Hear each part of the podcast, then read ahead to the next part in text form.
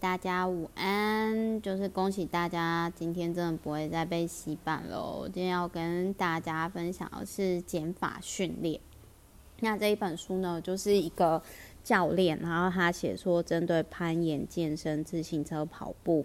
搏击，然后要怎么去做训练。那我跟大家分享一下，就是我觉得有灵感跟启发的地方，就是最让我惊讶的呢，就是他有提到说呢，跑步要减到，就是我那时候很震惊的是，他说跑步选手不应该做增肌训练。然后我觉得有吓到，然后他还有提到，就是说不要帮客户规划跑步菜单，这一点我也很震撼，因为我之前都会觉得说，哦，肌肉增加、重训增加，这应该是应该是多多益善吧，结果没想到说，哦，原来在专业的教练看起来不是这样。那还有就是他有提到，让我很震撼的事，就是他有提到说，他不推荐塔巴塔的训练的方式，因为他觉得说，就是有时候会，嗯、塔巴塔这种这种训练方式很容易受伤啊，或者是增加伤害。那我在这一本书我收获点就是他有提到说，平衡是最重要的条件，比如说，哎，你做完。呃，三十秒休息三分钟，重复八次的这个 set 嘛。然后他有提到说，就是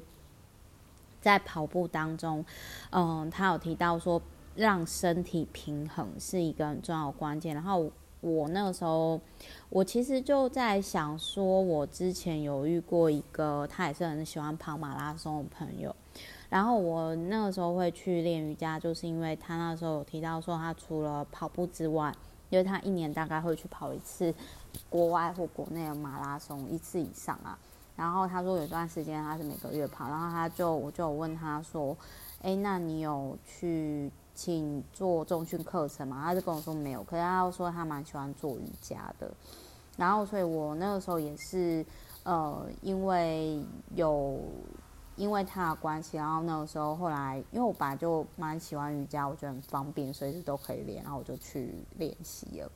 那他还有就是提到说，天生不会跑的世代，我不知道大家之前有没有运动习惯，但是我真的是在呃疫情之前，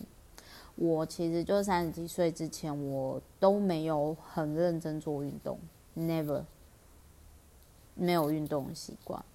然后还有就是他在这里，他有提到自行车的练习，我想跟大家分享一下，就是说，不论你是要骑四千块的菜篮车，还是你要花五六十万，就是买一台高级的车，我都会建议你，如果你不太知道说你到底适不适合，就是骑脚踏车，你可以去健身房做飞轮的训练。那你再看看，说你自己到底适不适合做飞轮的练习？嗯、就是脚踏车比赛，因为像或者是脚踏车的，就是的训练啊，就是说有点类似说你要买脚踏车之前，那你先试看看，说就是哎、你喜不喜欢飞轮的这个运动？因为像我自己，就是。呃，我有尝试过飞轮，可是我没有很喜欢，就是该臂会痛，而且就是骑脚踏车呢，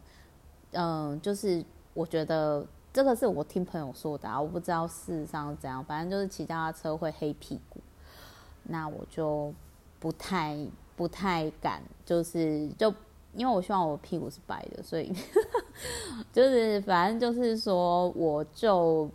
主要是骑脚踏车，我真的会该逼痛，所以我就不是很喜欢飞轮这个运动。提供给大家参考，就是